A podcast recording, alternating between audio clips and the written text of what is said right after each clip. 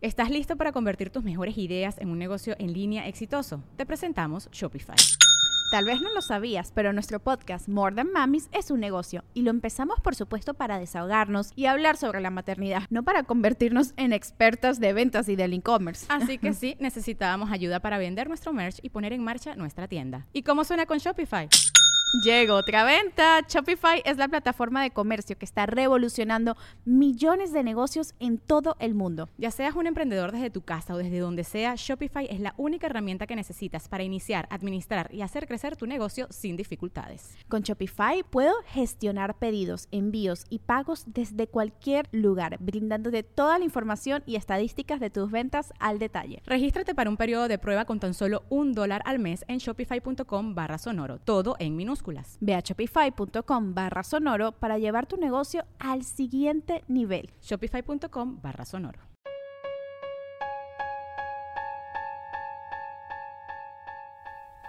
Llegamos a 100 mil, llegamos a 100 mil. ¡Yay! 100 mil legendarios en YouTube. Es la predicción que tenemos para este miércoles. Es que todo apunta que sí. Tenemos que aclarar que estamos grabando esto en lunes con 99.220 y tantos seguidores en YouTube. Entonces, si de aquí al miércoles que ya salió esto no tenemos 100 mil, pues este pues algo mal, algo se rompió en la matriz, en el Matrix y salió mal, pero yo ahorita quiero declarar, mejor vamos a pretender que todo salió bien y muchas gracias a, a, nuestros más de 100 mil suscriptores en YouTube. Lo que sí es de que ya es un hecho, ya somos más de 100 mil en Spotify. En Muchísimas gracias por eso. No dudamos, 100 mil legendarios. Esta es una comunidad chingoncísima. Gracias, gracias por tanto. Es más, ¿sabes, ¿sabes qué pienso que deberíamos hacer para festejar? ¿Qué?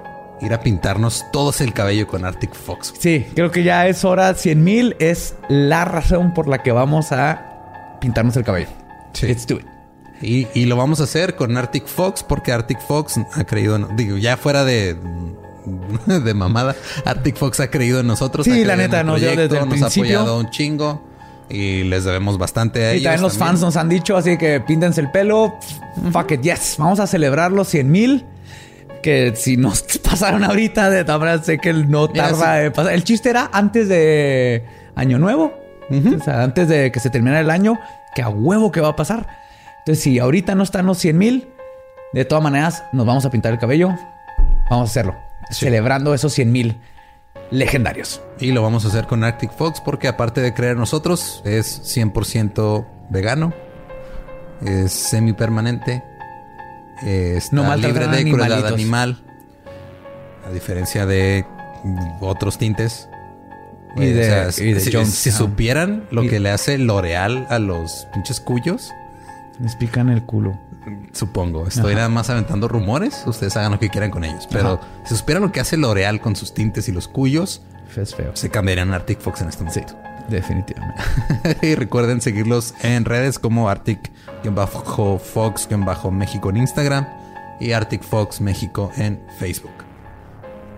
Y aparte de eso, también queremos recordarles que, bueno, queremos también darle las gracias a toda la gente que fue este domingo al bazar de bandas en la Ciudad de México. Sí, oh yes. A comprarse ah, playeras. Se un chorro de playeras para Navidad. Sé que muchas de esas son regalos. Espero que sean regalos que pensaron en los demás, como debe de ser. Como dice Satán, piensen en los demás. Y también este, recuerden que si quieren comprar mercancía, ya sea playeras o tazas, pueden ir a leyendaslegendarias.com diagonal tienda.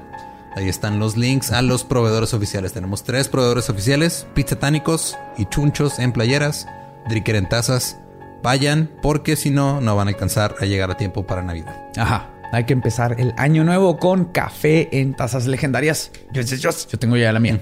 Y también eh, para la gente que nos guste apoyar en Patreon, adelante, patreon.com diagonal leyendas podcast, pueden ver contenido extra, pueden este, recibir beneficios tanto en físico como en digital, pueden ir a y espiritual, también. porque yo les mando mis maldiciones espiritualmente y sí, se pueden llevar desde guiones, eh, el contenido extra es, a veces los temas son muy largos y no entra toda la información. Los que están en Patreon tienen acceso a que les cuente todo lo que no quedó dentro de los temas. Sí. Y por último, nada más, este, este día es un aviso personal. Este 20 de diciembre voy a estar festejando mi cumpleaños en un show Si quieren ir, si están en Juárez, si quieren ir, chequen mis eventos de Facebook y mis historias destacadas de Instagram. Ahí va a estar la info. Fuera de eso. Y atúrrenle sus redes, Twitter, Instagram y Facebook con felicitaciones, por favor, para que dure todo el día contestándoles, porque Eduardo Espinosa le contesta a todos. Ese es su lema de vida y ya está firmado en un contrato notariado. Así que mándenle mil millones de felicidades. Pero espérense hasta el 18, porque el 18 es mi cumpleaños. el 20 voy a ir a festejarlo. Si quieren ir a verlo, nomás chequen todo eso. Y mándenme mensajes. Este, yo no los dejo en visto. Bueno, sí los dejo en visto, pero no a todos. Fuera de eso, eh, creo que este es un buen episodio. La primera de dos partes de un episodio que pudo haber sido hasta cuatro o cinco partes. Sí, sí, sí, se lo resumí en, en, dos. Quiero ver cómo van. Eventualmente los vamos a tres, cuatro partes, depende del episodio. Este, este eran mínimo dos y está intenso, chingón y hay mucho que aprender. Creo que tiene una buena metáfora y analogía ahí. Y si se quedan con ganas de escuchar más, pues se esperan a la siguiente semana. Los dejamos con el episodio 41 de Leyendas Legendarias. Abrahadabra.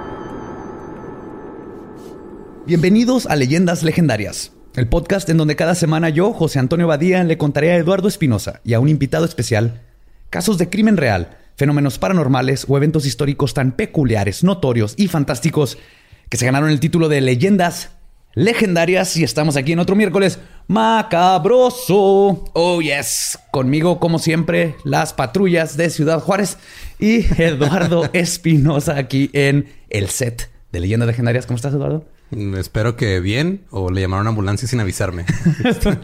que ya saben que algo te va a pasar. Ya saben que algo me va a pasar y voy a valer madre. Pero son paramédicos videntes. Está bien, pero.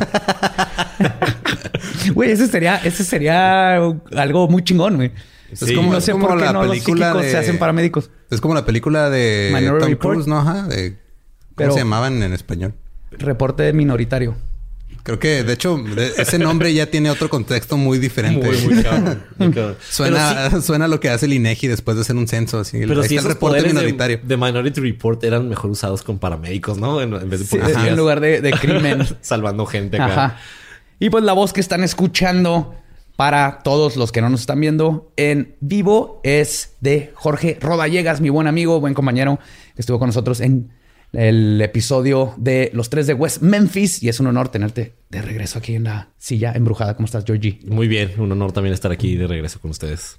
Perdón por hablar antes de que me presentaras. No, no, no pasa absolutamente nada. aquí, no, aquí no hay reglas. Yes. Mira, nosotros no somos como en chichis para la banda que intentan ocultar al invitado cuando ya está sentado con ellos desde el principio. ah, ok. Bien, bien, bien. Sí, y, cuando está en el nombre del episodio. ¿Quién será el invitado sorpresa? Yo pensé que intentaban ocultar las reglas, pero bueno, perdón, No, no, la gente, antes de picar el episodio ya dice ahí con quién estamos, así que tú no te preocupes.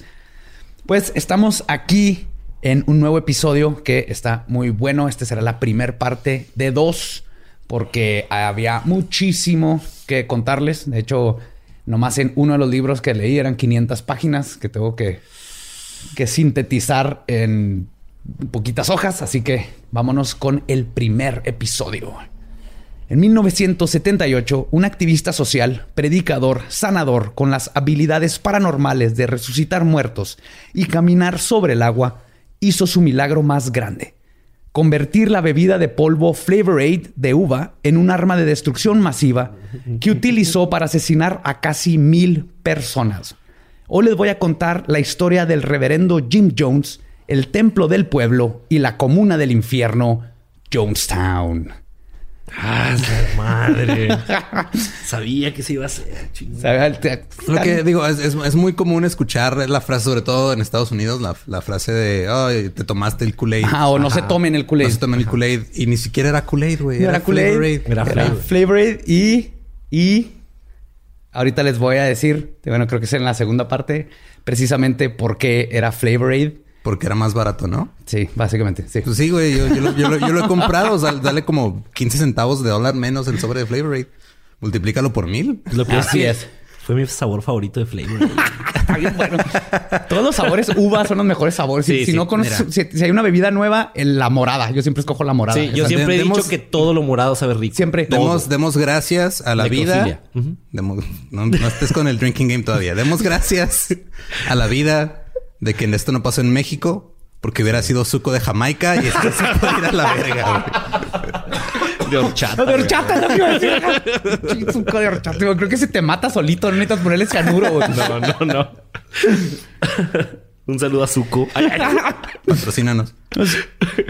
James Warren Jones nació el 13 de mayo de 1931 en Crete, Indiana, en los Estados Unidos. Su padre, James Thurman Jones, era un veterano de la Primera Guerra Mundial que había sufrido de los efectos del gas mostaza mientras peleaba en las trincheras y había quedado deshabilitado, por lo que recibía una pensión por parte del gobierno y era cuáquero de religión. Si conocen a los cuáqueros, ¿no? ¿Los ubican? Son los que hacen cuac. Con los... pues hacen avena. Hacen avena los, Quakers es el clásico así con su gorrito como de este, los primeros que llegaron a Estados Unidos, les decían Quakers de Quake, de que este, vibraban, ¿cómo se llama? Temblaban, ah, cuando rezaban, ajá. Entonces eran los Quakers de como terremoto. Pero que era como una especie de predicador o era como. No, no, cuáquero es una religión, así como ser cristiano, este, pentecote, pentecostés o así. Entonces sigas con un Quaker, le preguntas en, en, ¿Cuál es su dios? ¿Te va a decir Richter? No entiendo. no, también son, son católicos. Creen, el, mismo, creen el mismo dios del, de, dios del temblor. De los este, católicos y así nomás. Protestantes, ah, cuáqueros. Güey. ¿Dónde te agarró el temblor? Es una joya musical. Oigan, si lo oído. Pero bueno, él era cuáquero de religión, alcohólico y orgulloso miembro del Ku Klux Klan. Ok. empezando bien. Y este es el papá y fungía como vigilante del pueblo durante las noches, ya que tenía permiso de cargar armas. La madre, Lineta Putnam, Lineta Putnam Jones, perdón, era 15 años menor que su esposo Jim. Su verdadero nombre era Lunette y en su adolescencia se interesó por el espiritualismo. Convencida de que era la reencarnación de una mujer exitosa, comenzó a leer el futuro para hacer su fortuna. Algo que no le funcionó muy bien, y entre sus 16 o 18 años se casó con Cecil Dixon, para poder subsistir, porque es lo que hacías en esos tiempos. Si eras mujer. Te casabas con alguien que si tuviera dinero. Su matrimonio duró dos años y su divorcio solamente uno. Su segundo matrimonio fue con Elmer Stephens, el cual duró tres días. Finalmente conoció a James mientras él trabajaba construyendo carreteras en la ciudad de Evansville. A pesar de ser 17 años mayor que ella, Lineta vio en él algo maravilloso. Su familia era adinerada. Los Jones eran dueños de varios terrenos y es así como el 20 de diciembre de 1926 los dos se casaron. El suegro le regaló uno de estos terrenos y terminaron viviendo en Crete, un pueblo con una población de 28 personas. No, Le cabe más gente a los crits de aquí el Teletón, ¿no? Que al pueblo. Y a ver, espérate. Le cabe más personas. Pero había negros, pues no, ¿no? Está fácil ser Ku Klux cuando no hay negros, ¿no? No tienes que hacer nada, güey. había, había uno. Así, todos otra vez a la casa de Jamal. ¡Eh, Jamal, sal, güey! ¡Ya, culeros! Güey, te toca ponerle una cruz en fuego a ese güey. Bueno, pues Jamal, nos vemos mañana en el jale porque hoy te estás trabajando en lo mismo, güey. Sí, sí, sí, sí. En la fábrica de cruces. Que vato, no sé qué. o de cerillos, güey. Es que... Ah. Pero la vida de granjeros exitosos que Lynette había previsto para ella no rindió frutos. El terreno fue gratis, pero no tenían dinero para comprar animales o maquinaria. Jim trabajaba en las carreteras, lo que dejaba sola a Lynette por semanas. Cuando Jones estaba en la casa, las conversaciones entre la pareja eran cortas o inexistentes ya que Jim tenía los pulmones tan dañados por el gas que era difícil para él no quedarse sin aliento con el más mínimo esfuerzo. Entonces hasta para platicar batallaba. Y eso, es un gran pretexto, la verdad. y eso cuéntame, ¿cómo, cuéntame, ¿cómo estuvo tu día? No, no puedo, es que tú sabes del Está bien bueno ese pretexto. de pinches alemanes, pinches alemanes. Voy a dormir. Y aunado a todo esto, les tocó la Gran Depresión. Desesperada por vivir una vida de lujos, Lynette decidió embarazarse como una forma de presionar a su suegro a que los apoyara con dinero. Su nuevo plan no funcionó y la llegada de Baby Jim Jones solo complicó las cosas aún más. El estrés del bebé hizo que el señor Jones sufriera de un ataque nervioso que lo mandó al hospital por meses. Con ambos padres incapaces de trabajar, perdieron la granja en poco tiempo y se vieron forzados a irse a vivir a Lynn, en Indiana, a ser vecinos de los hermanos de Jones. Entonces los hermanos de Jones los invitaron a vivir en la cuadra donde vivía casi toda la familia. Ok. La condición... Ah. Ajá. La o tal, mexicano. Sí, familia mexicana. Pero la condición eh, que los cuñados pusieron fue que los ayudarían en todo lo que necesitaran pero que la pensión de Jones tendría que usarse para la renta y que cuando Jim Jr. tuviera edad para entrar a la primaria, Lineta tendría que conseguirse un trabajo.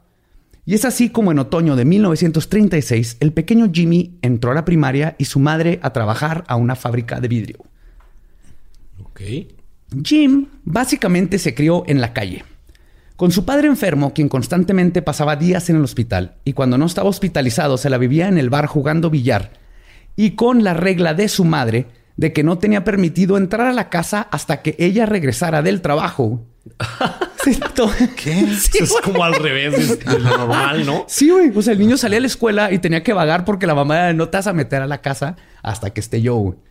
Ay, güey. Nadie entiende qué pedo con esa señora, güey. Y el otro güey no podía respirar nunca. O sea, no podía hablar porque no podía respirar, pero sí iba a jugar billar. Sí, pues es, un buen deporte para gente con asma. No necesitas hablar o respirar tanto. De hecho, aguantas la respiración para hacer el tiro perfecto. Ah, Tal vez por eso le ayudaba.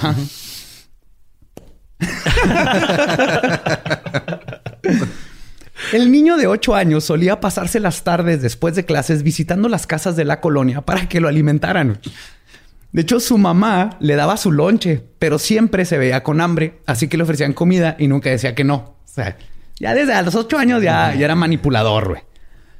Una de estas señoras piadosas era Myrtle Kennedy, una fanática religiosa nazarena, otro tipo de mismo Dios, igual que cuaquero, pentecostés o católico, todo. mismo Dios, no, está nazarena, que por sus creencias no pisteaba, no enseñaba nada de piel y no bailaba.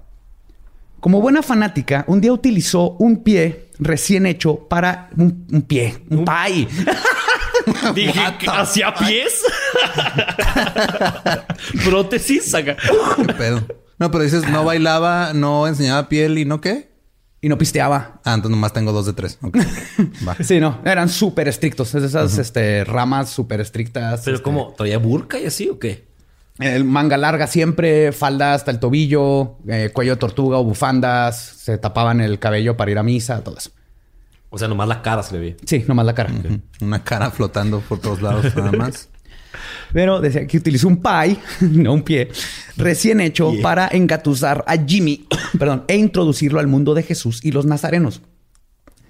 A Lynette no le importaba que se llevaran a su ¿por qué tienes que, a ver, primero que nada, ¿por qué tienes que, como persona religiosa, por qué tienes que manipular a la gente para que se una a ti, güey? Deja a toda la gente, a un niño de ocho años, güey. Está bien mal cómo te atraen, güey, con sus hostias en vino. Pais. la promesa de que te van a castigar si te masturbas. Ajá. Tocar a las 8 de la mañana a tu casa. A ver si conoces a Dios. Oh, oh my God. Me acaba de pasar el sábado, güey. Los odio. Oh, debería ser ilegal. Oh, de hecho me asusté bien culero porque el domingo salgo y abro el buzón y hay una, una carta, un sobre cerrado y dice a quien corresponda. Y dije, a la verga, güey, me van a extorsionar o algo, güey. ¿Pero a mano? Sí, a mano, a mano, a mano. Nomás decía porque, claro, es que, o sea, los extorsionadores ya se dieron cuenta que no contestas números desconocidos, pero sí abres sobres de gente que no conoces. pero si es neta, eh, sí pensé mal. Es que a computadora no da miedo. Y luego máquina de escribir, poquito miedo. A mano, sí, sí. Pero recortes de periódico, ahí sí ya valió madre. sí. No, pero lo abrí y era una carta hecha a mano, pero de de estos tipos que andan en tu casa diciéndote que Dios salva y bla, bla, bla, con paraguas. ¿Los testigos? Son testigos de... Sí, sí. Los paraguas son de testigos de Jehová y Mary Poppins. Ajá. Entonces siempre les abro creyendo que es Mary Poppins y no. No, no, no. Pero un día esto será... ¿Para qué le hablas a Mary Poppins si no tienes hijos ni nada, güey? Pero limpia la casa, ¿no? ¿Y la chimenea? No, es Tampoco tengo chimenea. No, el que limpia la chimenea es el vato, güey. Ah, sí, que ver más películas de Disney. Ah, me puede llevar a bailar con pingüinos, güey. Ya, con eso sí, tengo. Eso sí está chido. Pero decía que a Lynette no le importaba que se llevaran a su hijo de 8 años a misa nazarena. De hecho, Lynette sentía desdén por la religión en general. Pero Jimmy encontraría en ella su nueva vocación. El pequeño Jones era fan de subirse en un tocón de un árbol y practicar predicar la palabra del Señor. Además, le encantaba recoger animales muertos que se encontraba para luego hacer funerales largos y elaborados con ellos. y duraba una hora ahí haciendo el funeral, hablando de Dios y haciéndose Ok. el funeral. Eso es, eso es como a un cambio este, refrescante para este podcast. Esto güey. pasa. sí, ¿verdad? En vez de violarlos o No, guardar no, no. sus cráneos y así. Hacía funerales. funerales. lindos, así Sí, largos. sí, o sea, Claro, claro. respe- respetarlos después de que murieron, no tener relaciones Sí, sí. sexuales con ellos. Exactamente. En varias ocasiones incluso llevaba amigos para que lo acompañaran a sus sermones. Sí, de hecho está bonito. güey. Eran tiempos antes de Thundercats y televisión y todo eso. Ajá. Después de un tiempo comenzó a creer que Dios le había otorgado poderes. Y para probarlo, un día convocó a varios niños de la colonia, se puso una toalla como capa y brincó del techo de su casa. Dios no le había dado ni madre y Jimmy se rompió el brazo. A pesar de esto, Jimmy siguió pensando que Dios le había conferido habilidades especiales. Su congregación de niños fluctuaba, ya que en poco tiempo los infantes decidían que jugar al feligrés no era divertido. Pero Jimmy siempre encontraba más niños, especialmente más pequeños que él, a los que podía bulear para que formaran parte de su culto. güey. Pero entonces, este güey es de donde viene ese pedo de tus papás de y si tus amigos se avientan del techo, él empezó, güey. Él empezó. Él empezó y eh, hacía sus misas y lo iba Y los si tu amigo hace un culto y les da a todos de tomar algo, ¿te lo tomas? Si estás en Johntown, sí. Shit, shit, shit, shit, ok. Ser predica- predicador era su pasión y el pequeño Jimmy pasaba sus domingos yendo a todas las misas que podía, de diferentes denominaciones, aprendiendo de cada secta católica algo diferente, güey. Eso es sea, los demonios en bici, jugando a aventarse piedras y esas Por cosas. eso una de las mejores, uno de los mejores inventos que ha hecho este, la televisión mexicana fue cine permanencia voluntaria, güey. Sí. los niños ya no tenían que salir así de iglesia a iglesia a ver qué, cómo cambiaba el sermón, ¿no? Sí. No, pero ya estaba haciendo su metarreligión en su mente desde entonces. Sí, sí, él ya tenía todo un plan, ya estaba agarrando la Sí, religión como una forma poquito de... aquí, poquito de allá. Ajá, estaba agarrando pedacitos de todo lo que funcionaba y se va a notar cómo eso le sirvió luego en, en toda su vida. güey. A sus 10 años, un evento le dio a Jimmy una nueva pasión en su vida. güey. Una nueva imagen que imitar y seguir como venía siendo con la palabra de Jesús. güey. Esa persona era Adolf Hitler. Verán, acaba de comenzar la Segunda Guerra Mundial. El fito. El fito. El fito hit. Y Jimmy admiraba a este líder carismático y la forma en que daba sus discursos. Además, Pues mira, tenía mucho en común con la Alemania de ese entonces.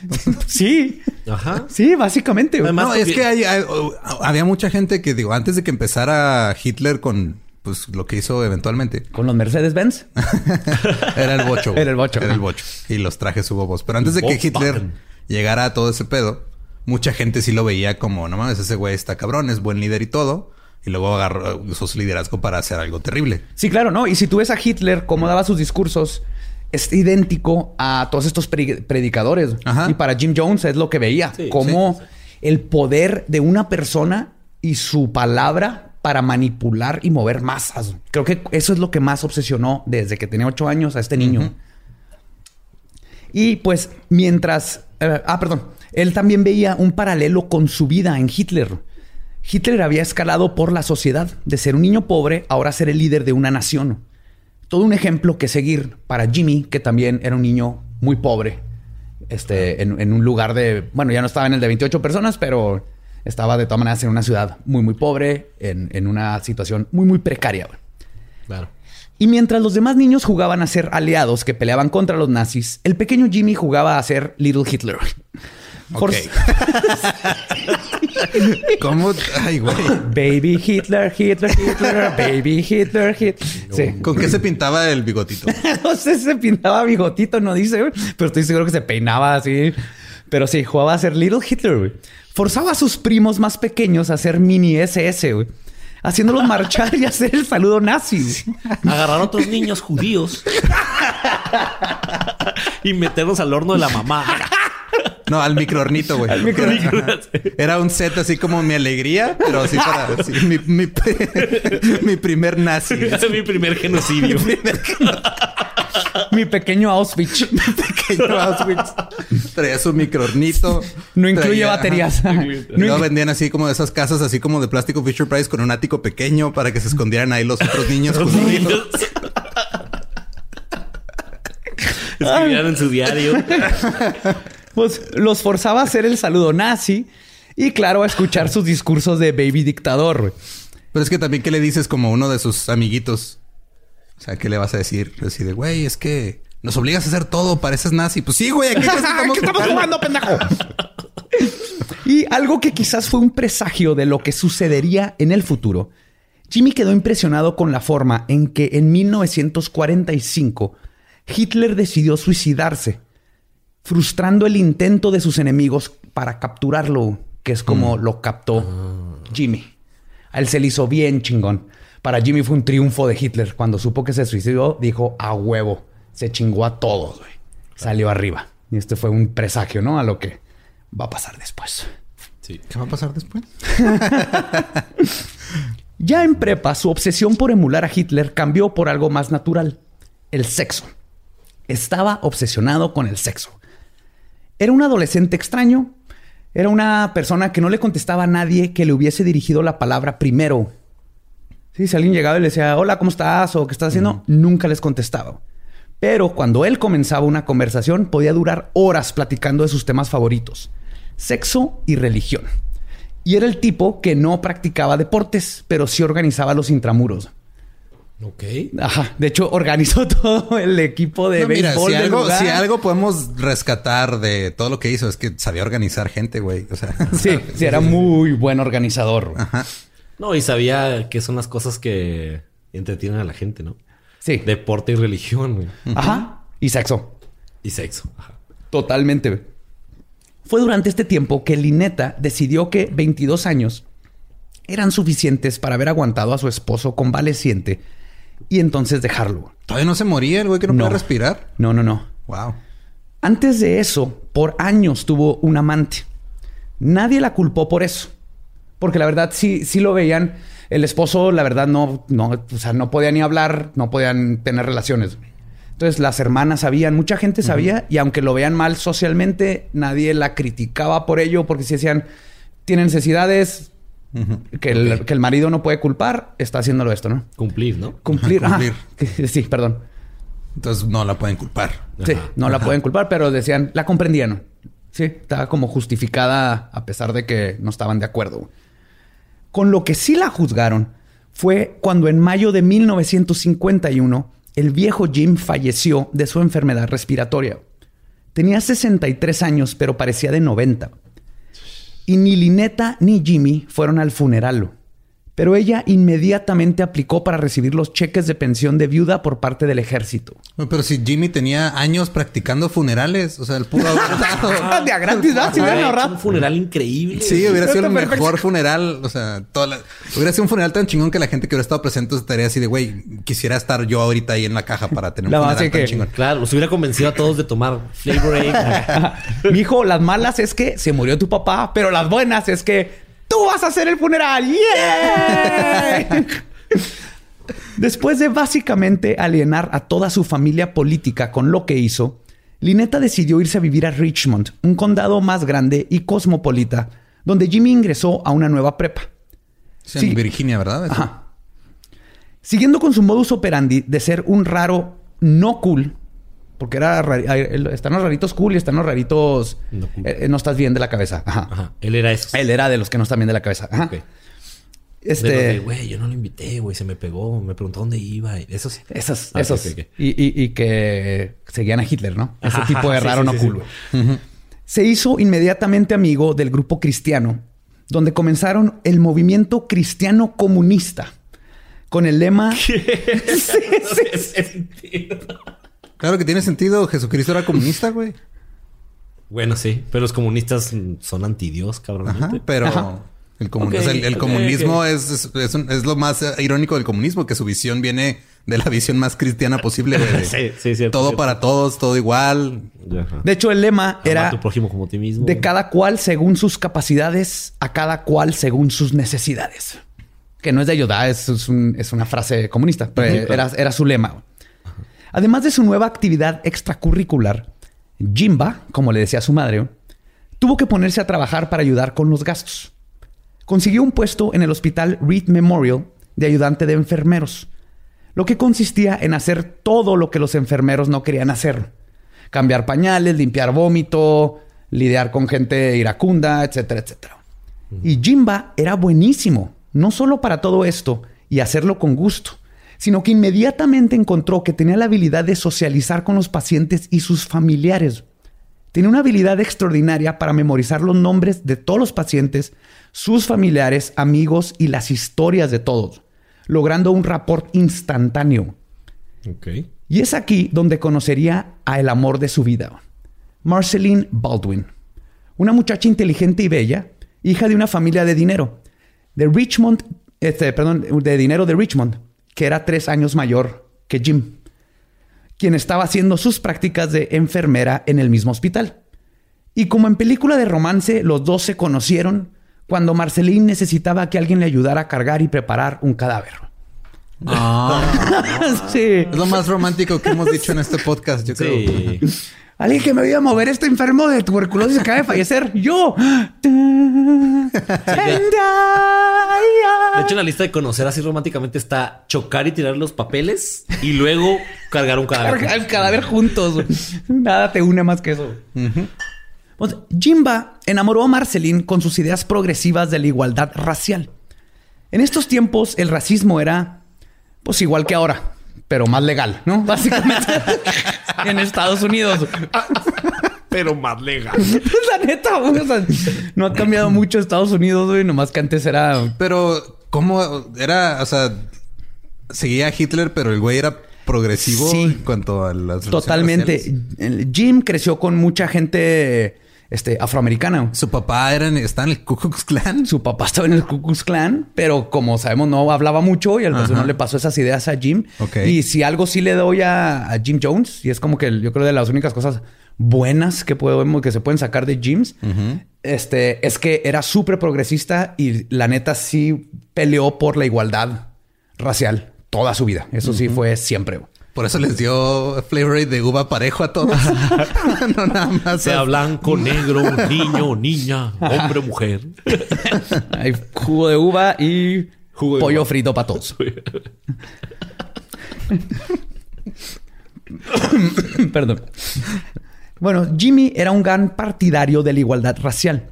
Marcelina interpretó esto como un rasgo de una persona empática y de buen corazón y después de meses de conocerse, el 12 de junio de 1949 se casaron. Su matrimonio comenzó de forma muy escabrosa. Primero, porque a Jimba le encantaba decirle a su esposa que su Dios católico era un pendejo que dejaba que pasaran cosas malas y que su Dios, o sea, el de Jim, era el bueno, lo que hacía que tuvieran enardecidas peleas muy seguido. Otro problema que tuvieron fue una noche cenando con los suegros cuando la madre de Marceline, Charlotte Baldwin, comentó que la gente de color no debía de poder casarse con blancos y además comparó a los afroamericanos con los comunistas, como un despectivo. Lo que hizo enojar tanto a Jimmy que se levantó de la mesa, le gritó a la suegra y luego le dio el ultimátum a su esposa que o se quedaba con él o con sus padres. El enojo con los suegros no duró mucho y la relación con ellos y la esposa se fue limando con el tiempo en gran parte porque Charlotte convenció en varias ocasiones a su hija de que no se divorciara y que Jim era una buena persona. No porque lo creyera en realidad, pero porque qué pinche oso que una de sus hijas se divorciara. Claro, era, en esos tiempos, exactamente. Entonces la mamá sabía que James era raro, aunque fueran unos pinches racistas, de todas maneras sabían que James también era medio raro, pero de esas cosas donde mantuvo a la hija con que no se divorciara. Sí, no, y aparte, digo, ya firmaste, ya te chingaste. sí, entendiendo a la mamá también, dice, o sea, en una de esas, mi hija se divorcia y se casa con un negro, no mames, eso es como comunistas.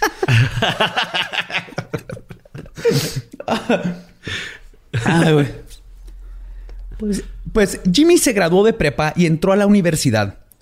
Pero para balancear la escuela, un trabajo y un matrimonio no le ayudaban mucho a mantener buenas calificaciones. Y además, él y Marceline tuvieron la brillante idea de adoptar al primo de Marceline de 10 años, cuyo padre había fallecido y que tenía una madre que se desaparecía por meses. Jimba y su esposa insistían que el pequeño Ronnie les dijera papá y mamá, algo que el niño nunca hizo.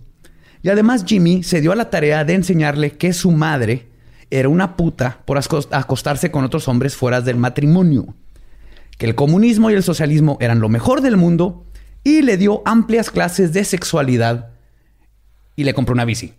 Ok. Ajá, ese es, forme, es el mejor papá ever, ¿no? A ver, pero a ver, si en el, otra vez, si en el comunismo es todo para todos, no puedes criticar a una mujer por acostarse con muchos hombres, güey. Ajá, pues es, de todos. Dile eso a Jim Jones.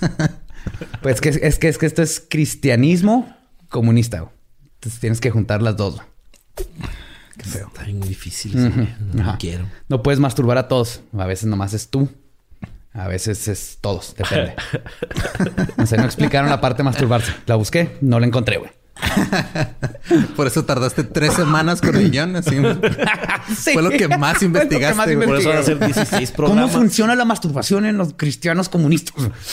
Sí, ah, ya me aventé 17 videos este día y nomás no. nomás no encuentro la solución. Es que te masturbas, pero lo que sale lo compartes. ¡Ah! Una para ti, una para ti, una para ti, una para ti. o piensas en varias. Lo echas todo en un frasco comunal, ¿no? Que quien agarre cuando necesite. Pero obviamente la nueva responsabilidad comenzó a forzar a Jimmy a que descuidara la universidad.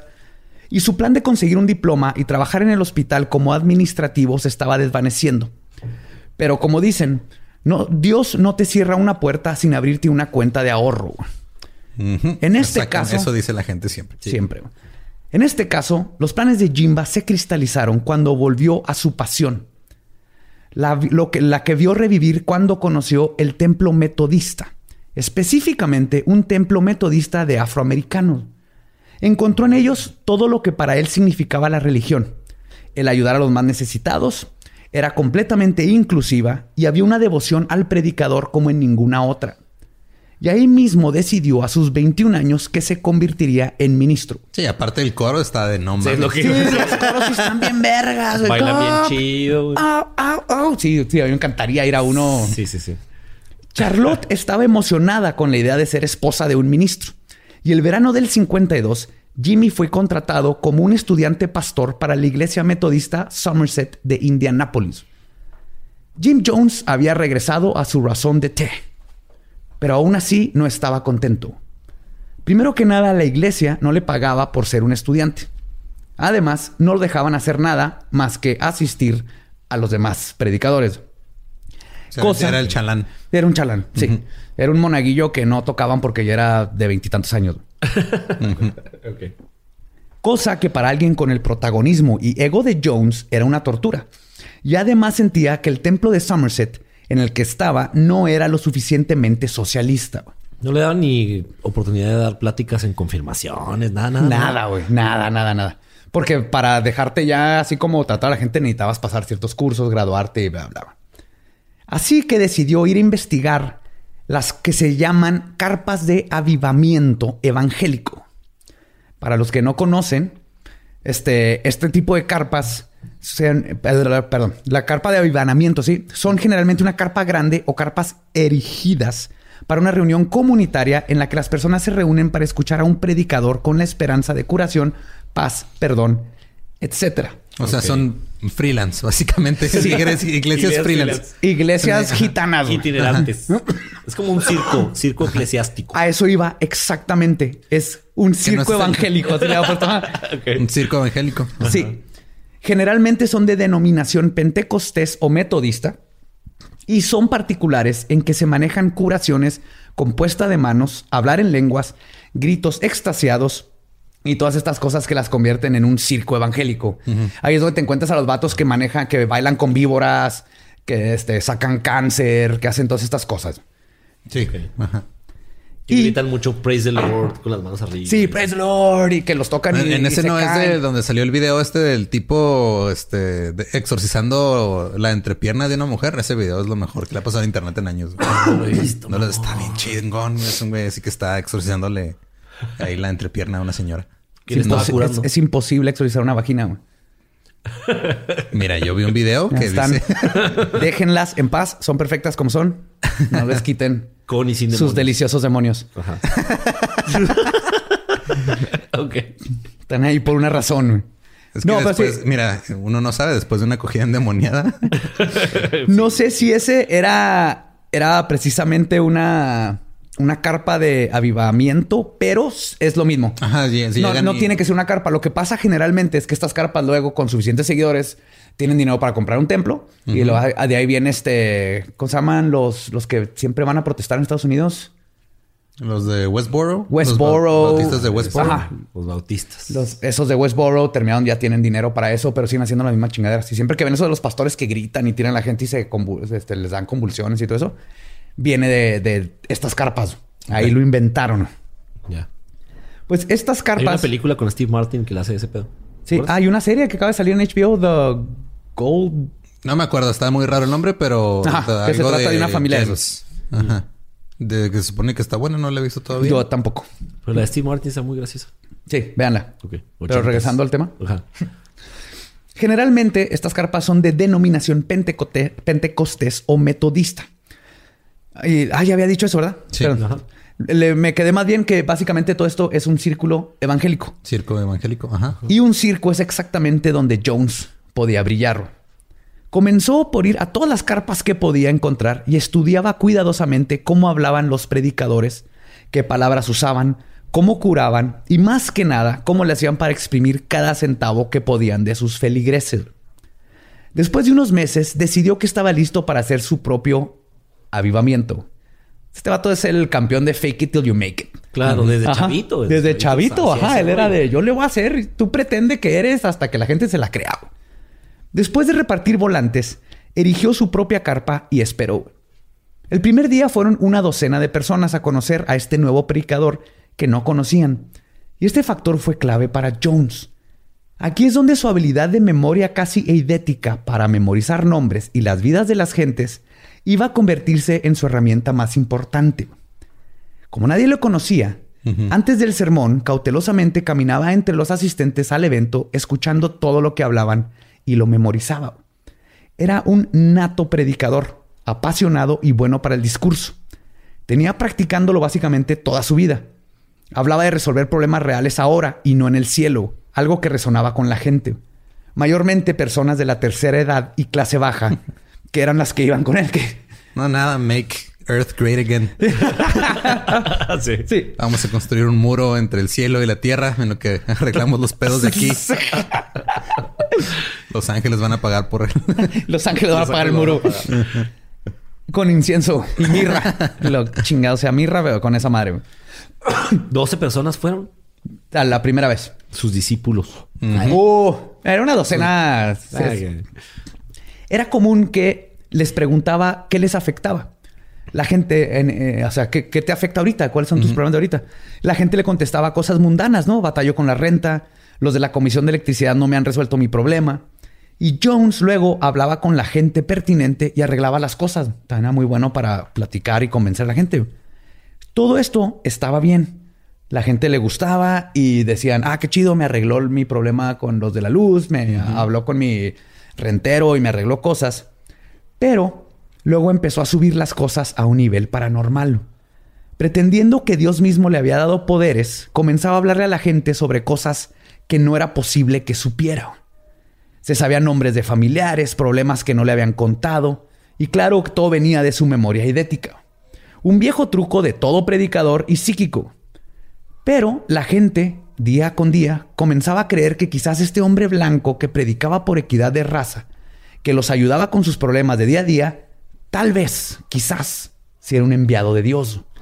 Y así es como empezó poco a poco a crearse todo esta... Este... enviados de Dios, nada más los tamales que van pasando por aquí afuera que se me acaban de antojar bien cabrón. Sí, sí. Pues sus increíbles habilidades comenzaron a hacerse famosas y cada avivamiento que hacía iba creciendo en espectadores. Aún así no había dinero. Seguían teniendo que sobrevivir del trabajo de Marceline, que no era suficiente para vivir. Así que Jones tenía varios trabajos de medio tiempo que hacía cuando no predicaba, incluyendo uno donde se dedicaba a vender monos araña a 29 dólares cada uno de puerta a puerta. ¿Cómo que a ver? A ver, lo primero que pensé fue: 29 dólares por un mono araña está barato, güey. Pero puerta a puerta. Iba de puerta a puerta vendiendo monos araña, güey, changos. O sea, abres la puerta, güey. ¿Qué? ¿Quieres comprar un chango? Creyendo que son testigos de Jehová, güey. Ese güey con un chango. chango. Y luego yo le compraba a todos, güey. Estás diciendo que traes un moño araña. ¿Cuánto? ¿29 dólares? Dame todos. Ya. Tomas una unidad a cuenta, llévame en mi carro, güey. Dame todos los putos ¿De, ¿De, dónde los acaba para empezar? O sea, hay un... mi gato a cuenta. A ver, ponte a pensar. Hay una, infraestructura tipo Herbalife de monos araña que no conocemos, ¿acaso? Los manda a pedir de Sudamérica, güey. ¿Qué? Ah, pues en Amazon. Nas, Amazonas. Güey, es que. Güey, es que. ¿Cuál puto abono, güey? Changos araña, es genial, güey. Es que también, o sea, cuando, cuando tu esposa te dice, oye, ¿sabes qué? Andamos cortos de dinero. Este, ¿qué te parece si encuentras una manera pues de traer algo de dinero extra a la casa para no morirnos de hambre. ah, ok. Voy a vender animales exóticos. No es la primera opción que se te viene a la cabeza, güey. No, güey, nomás Jim Jones. Monos, arañas, puerta a puerta. Ahí está el dinero. Nadie más lo está haciendo, güey. Es un nicho que no están explotando, güey. ¿Quién no va a querer un pinche chango a 29 dólares? A domicilio. No mames. Ay, güey. Ah, güey. Sí. Hey, ¿qué tal? Soy Lolo de Leyendas Legendarias y les quiero dejar un pequeño adelanto de nuestro nuevo podcast. Estás escuchando El Dolop, parte de All Things Comedy Network. Este es un podcast de historia americana en el que cada semana yo, Eduardo Espinosa, le contaré un suceso histórico americano a mi amigo José Antonio Badía, que no tiene idea de qué se va a... Ok, lo bueno es que... el tema. lo bueno es que nada más te trabas cuando lees, ¿verdad? Sí, sí, sí. No, no cuando voy a decir una línea que he dicho ya como cuatro o cinco veces.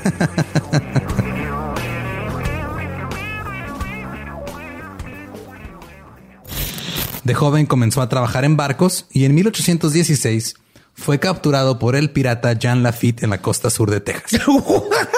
Güey, ese será mi sueño.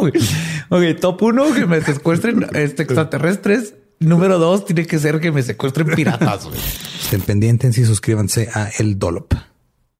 Pues viendo que comenzaba a tener muy buen seguimiento, pero que no tenía dinero, comenzó a elevar el nivel de sus milagros, con el plan de luego poder cobrar por ellos, obviamente. En su mente ah, no, es que no como que muy comunista, hijo claro, de madre. Todo el mundo es comunista hasta que tiene que pagar la renta. en su mente no estaba haciendo trampa. Hacer milagros falsos eran necesarios para predicar sobre el socialismo y lo malo que era el racismo. Y es así como convenció también a Marcelín y a otros seguidores ya fieles de lo mismo. O sea, básicamente los fines justifican los, el fin justifica los medios. Y así es como comenzó ahora a hacer que los lisiados caminaran, usando a una feligrés que pretendía estar en silla de ruedas para luego levantarse con solo el poder de Jones. Después comenzó a curar el cáncer. De nuevo usando a gente plantada, amigos de Jones, a los cuales diagnosticaba con el poder de Dios. Y les decía a uno de sus secuaces, tú tienes cáncer. Luego... Te receto un mono araña, son 29 dólares. Lo que le hace falta turticaria es pelo de mono araña. Y yo tengo uno. Ay, güey. mono araña benditos trae un Ponlo en tu casa y ahuyenta al, mal de ojo. Ajá, se bendices al mono araña y cuando caga la avienta, pues es bendita, güey. Es caca bendita. Güey, yo sí, voy a una iglesia si el predicador vende moños arañas, güey. ¿Qué te traiga uno en el hombro? Es como Jack Sparrow. El, el, mono así con la campanita en el hombro, güey. echando el incienso. Pasa por entre las filas con la canastita para la ofrenda. le, das el, dinero al changuito, güey. ¡Que te dé la hostia! ¡Viva Dios! que no hace bien lindo! Se acaba la misa y ¡otra! ¡Otra! Quiero güey. Sí. Bueno, entonces le decía a uno, tú tienes cáncer. Entonces, esa persona, junto con otra que sabía que estaba lo que por lo que estaba, que todos sabía perfectamente lo que estaba pasando, ¿no? Se iban los dos al baño, donde después de varios sonidos guturales salían con el cáncer en la mano, que luego enseñaban a todos los fieles para que vieran el milagro con sus propios ojos. Obviamente no dejaban que lo tocaran y que no se estuvieran mucho viéndolos porque les decían que si lo tocaban se contagiaba. Cáncer. Sí. Claro, claro. El cáncer era. Pati Vaseli se batallando con terapias y todo y pudo haber ido con este güey también. ha sido pelada para ti. Pues el cáncer eran vísceras de pollo que dejaban unos días al sol para que se pudrieran un poco. A veces también intentaba curar gente que no conocía, ya que no siempre podía usar a los mismos infiltrados. Y a veces, ya sea por el efecto placebo o algo psicosomático, sus trucos funcionaban que es algo muy común. O sea, varios te la crees lo suficiente y te curas. Sí, claro, cuando es algo así como, no sé, pues el placebo, ¿no? Sí. No, ajá, eran, y eran cosas que en el momento, de hecho, hubo un caso de un chavito que le curó su infección de oído y todos, ¡yay! Y a los tres años le tuvieron que operar el oído porque no lo curó de ni madre, güey. se le pasó por ese momento y luego lo tuvieron que operar. Pero cuando sus curaciones no tenían éxito, Jones rápidamente le echaba la culpa al enfermo por no tener suficiente fe. Claro. que es como funciona este pedo. Siempre. Claro, claro. Te falta creer más. Ajá. Sus milagros curaban y ahora la gente estaba llegando en masas. Su más grande poder era su habilidad para empatizar con la gente. Con solo unos momentos de escucharlos, parecía que ya los conocía de toda la vida y que además comprendía sus problemas. Y la gente lo amaba por eso. Tanto que comenzaron a darle su dinero. Para mediados de los 50, Jones pudo comprar una propiedad de 50 mil dólares en Indianápolis gracias a las donaciones de sus feligreses. Este templo era una antigua sinagoga que ahora se llamaría el Templo de Wings of Deliverance o las alas de la deliberancia. Supongo que así se traduce. Sí. Alas de algo. Alas de algo. Pero. Suena a competencia de Wingstop. Pero, pero en la fachada del edificio ya estaba la palabra templo. Así que Jones decidió dejarla y solo agregar People's. Y es así como nacería el notorio People's Temple o el templo, de, la gente. Ajá. Entonces fue Todo por ahorrar dinero. En Indianapolis. Indianapolis. Yo pensé que este rollo había sido en California y así. ahorita llegan a, vamos a, California eventualmente. Ah. Claro, es que ya cuando empieza a ir bien en algo y vamos a, Hollywood, güey, a huevo. claro. Pues Marceline se sentía relegada y quería ser parte del templo, no solo como feligres. Y así como Jones la convirtió en su mano derecha, este, eventualmente porque la estaba chingue y chingue, ¿no?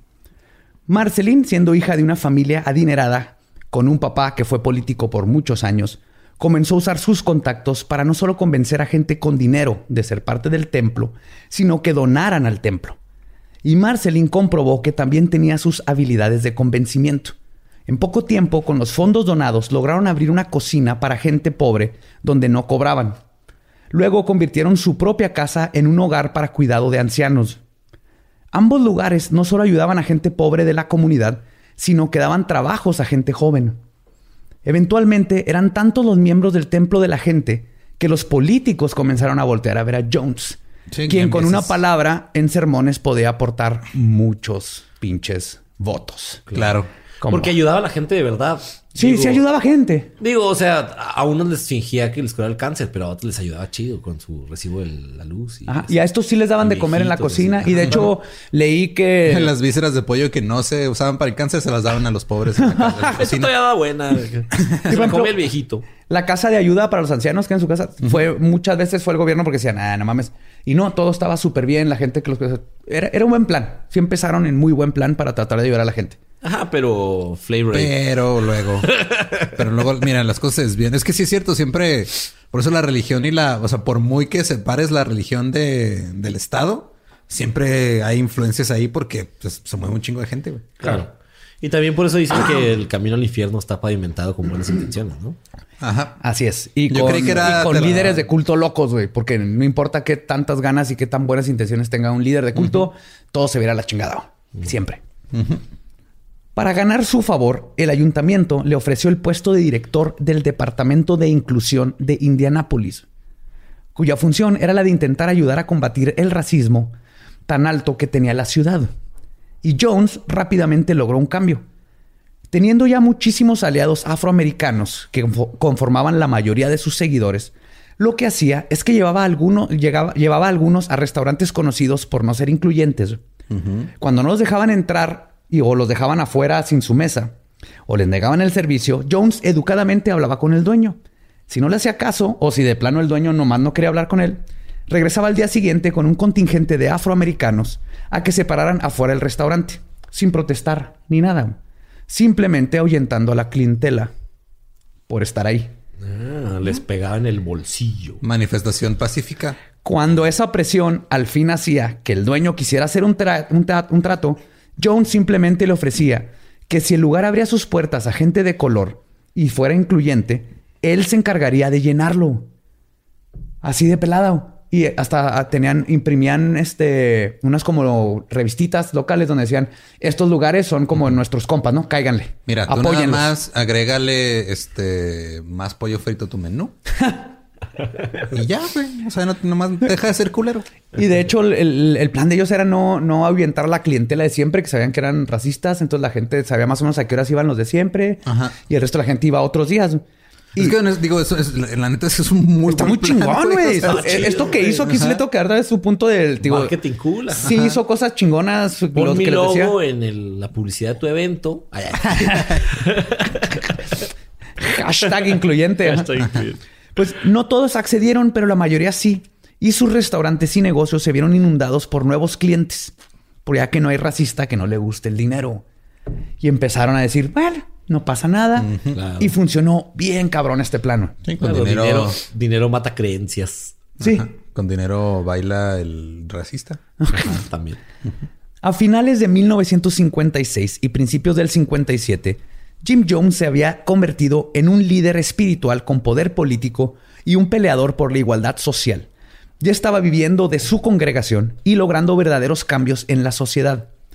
Pero Jimba quería más.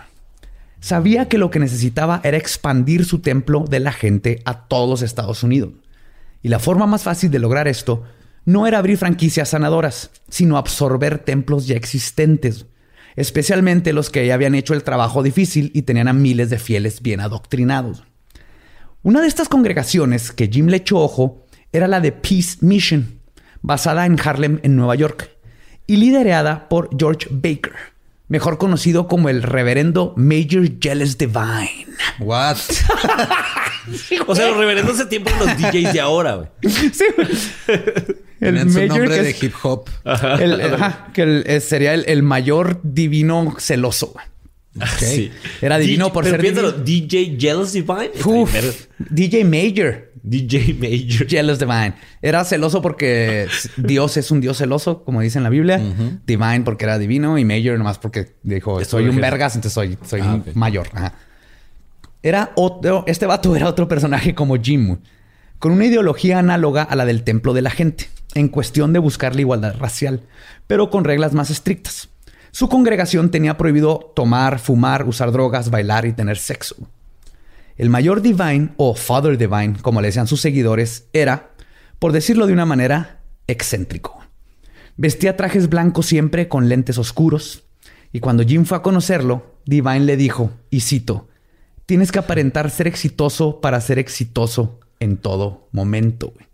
Y es una de las lecciones que Jim adoptó casi inmediatamente por los que han visto y cuando ven fotos, así se conoce a Jim. Ahí es cuando se empezó a poner sus trajes blancos y sus lentes oscuros. Qué pedo. Pero este Father Divine es como Kanye West ahorita, ¿no? Básicamente. Era un Kanye West, sí. Era Kanye West. Pero con, congregación religiosa. Pues ya Kanye West ahí la lleva, güey. La verga, sí es cierto, güey. Es otra lección que aprendió fue cómo Divine controlaba con sus reglas estrictas a su gente, creando un culto más que unos devotos. Otra cosa que Jim aplicaría en un futuro fue la libertad sexual que tenía Divine.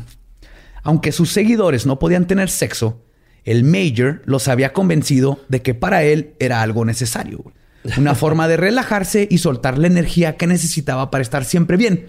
Porque si él estaba bien, ellos estarían bien y el templo estaría bien. y por lo tanto, siempre estaba rodeado de mujeres hermosas que lo obedecían en cualquier cosa que necesitase. ando bien. Clásico. Ando bien lleno de energía. Ando bien, bien. Tengo que sacar todas estas malas vibras que traigo en el pito. ¡Ey! ¡Ey! No se burlen. Si mi pito está bien, ustedes van a estar bien. Sí. ¿Eh? Tú estás bien porque mi pito está bien. y acabas de describir el machismo. sí, güey. Es que todos los pinches. Por eso no hay líderes de culto, güey. Porque no harían este tipo de mamadas. No, no. No harían este. Un, pero si hicieran, un pinche vato pendejo. Pero si hicieran otro tipo de mamadas, sí tendrían un culto. Qué idiota eres, güey. Idiota, tú hiciste el chiste del Amazonas, no mames. Pero fue idiota como que me dio mucha risa, güey. Jim Jones vio el mejor ejemplo del poder y el arte de la manipulación que Divine tenía sobre sus feligreses. Cuando se enteró que la esposa de Divine, llamada Peninia, o Mother Divine, como le decían, había estado enferma por varios años hasta que falleció en 1953. El gran reverendo no solo convenció a su congregación de que no fracasó en poder curar a su propia esposa, sino que los convenció de que fue parte del gran plan entre ambos y Dios para que su esposa reencarnara en el cuerpo de una mujer más joven y guapa, güey. con la que Divine se casó inmediatamente y se convertiría en Mother Divine 2, güey. Wow. O sea, sí, güey. No mames la labia de ese güey. sí, convencerlos de esos sí, güey. No pueden tener sexo. No, es que está bien. Digo también, la única persona a la que tendría que convencer de eso ya se murió. Ajá. Creo que sería más difícil de convencer. O sea, está muy cabrón eso, güey. Eh, se murió, se murió acá la número dos, pero no se preocupen, ahora está que aparte así no funciona la reencarnación. No, no, no, no. en cuanto se murió su espíritu, se pasó a esta morra ahí buena. ¿Quién ¿Cómo, qué, qué suerte tuve. Bendito Dios que lo pasó a esta morra bien buena y no a esa cosa de allá que y no es atractiva para mí. Este y todos así que un vato, sí. un objeto inanimado. sí. si ahora mi esposa es esta taza es que Dios trabaja de formas misteriosas, menos cuando se trata de reencarnar a tu esposa en una mujer más buena, güey. En este caso. Ahí, no atinó bien chingón, no hubo ningún misterio, Pero yo creo que la cosa más importante que aprendió Jones de Divine fue el concepto de la importancia de tener enemigos, falsos o verdaderos.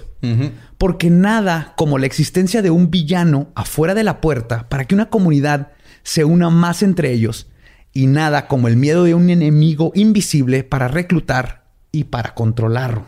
Satanás, ahí está. Exactamente.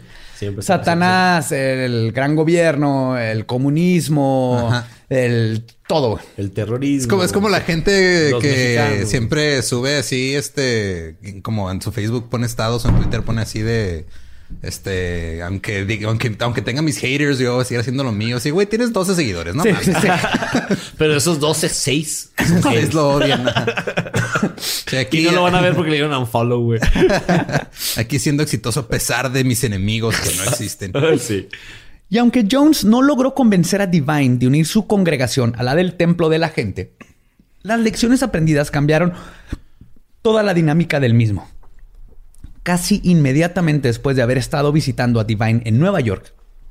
Mientras Jones disfrutaba del fresco en el porche de su casa, un balazo irrumpió en, el en su momento de contemplación y una bala quedó incrustada en uno de los pilares.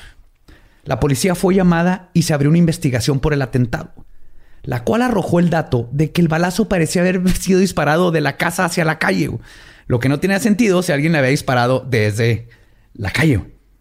Pero este dato insignificante del que la congregación nunca se enteró, pero ahora convenció a todos de que Jim era el blanco de una gran conspiración por parte del FBI, la CIA, el gobierno y otras congregaciones.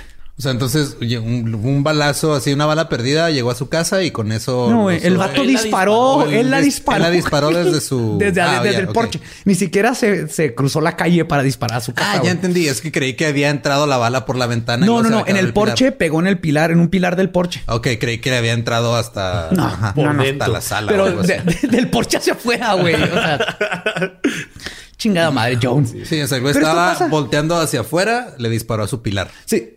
Así de pelada. Meco. Super, Super mecote, güey. Pero más mecos. Eh, eh, esto pasa ya cuando, como le dices, ah, mis seguidores también pendejos. Sí, sí, ya mecos, cuando sabes que los puedes convencer de, cosas como reencarnación en moras buenas. Sí, sí, ya, ya, con eso. ya, ya. Y no solo eso, en 1961 tuvo una visión sobre el fin del mundo. ¿Qué sucedería con la caída de bombas nucleares por los rusos? Era, la Guerra Fría, obviamente. Lo que Jones usó a su favor para agrandar su control sobre su gente. Porque siempre pasa eso en los cultos, siempre hay esta gran pelea o batalla final, el, fin del mundo para el culto. Siempre existe. Sí, sí, sí, Y el miedo es. Ajá. Es, la forma de controlar con el miedo, finalmente. Es un motivador encabronado. Sí, porque el, quitarles el sexo y derechos y todo eso, los controlas y los motivas con el miedo. Y siguiendo los pasos de su mentor. Déjame anotar esto, ¿qué? Básicamente reforzamiento negativo. sí, ok. Siguiendo los pasos de su mentor, en 1969, Jones convenció a su esposa Marceline, con la que tenían un hijo biológico, Stefan Gandhi Jones, y seis hijos adoptados. Stefan Gandhi Jones. Sí, güey. ¿De quién era hijo? ¿De él o de Johnny Depp?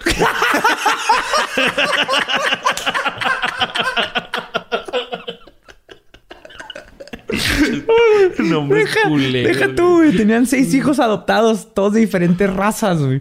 Y le llamaba a su familia Arcoiris, Wow. O sea, este Angelina Jolineó antes de Angelina Jolie, güey. Y era parte de su vamos a comprobar que, que somos así súper incluyentes, güey. Entonces vamos a sacar niños de todo lado, chinos y. y ese niño es importado también. sí, orfanato. Fíjese que anda buscando un asiático, un niño asiático. No tiene. Ok. ¿Sabe dónde podré conseguirlo? Es el único que me falta. señor, no tenemos asiáticos, pero tenemos muchos otros que no tienen hogar. no, gracias. Ando buscando un asiático. Es, el único que me falta. Ya que me falta para el álbum. Ya pues tengo a Oliver Atom. Tenemos este, un latino con los ojos rasgados. ¿Le sirve? Ok, ok. ¿Le dicen el chino? Vieja, vieja Marceline, oye, no hay, pero hay que rasurar unos esos changos. Le ponemos traje. Le decimos a la gente que es japonés. Chinga su madre.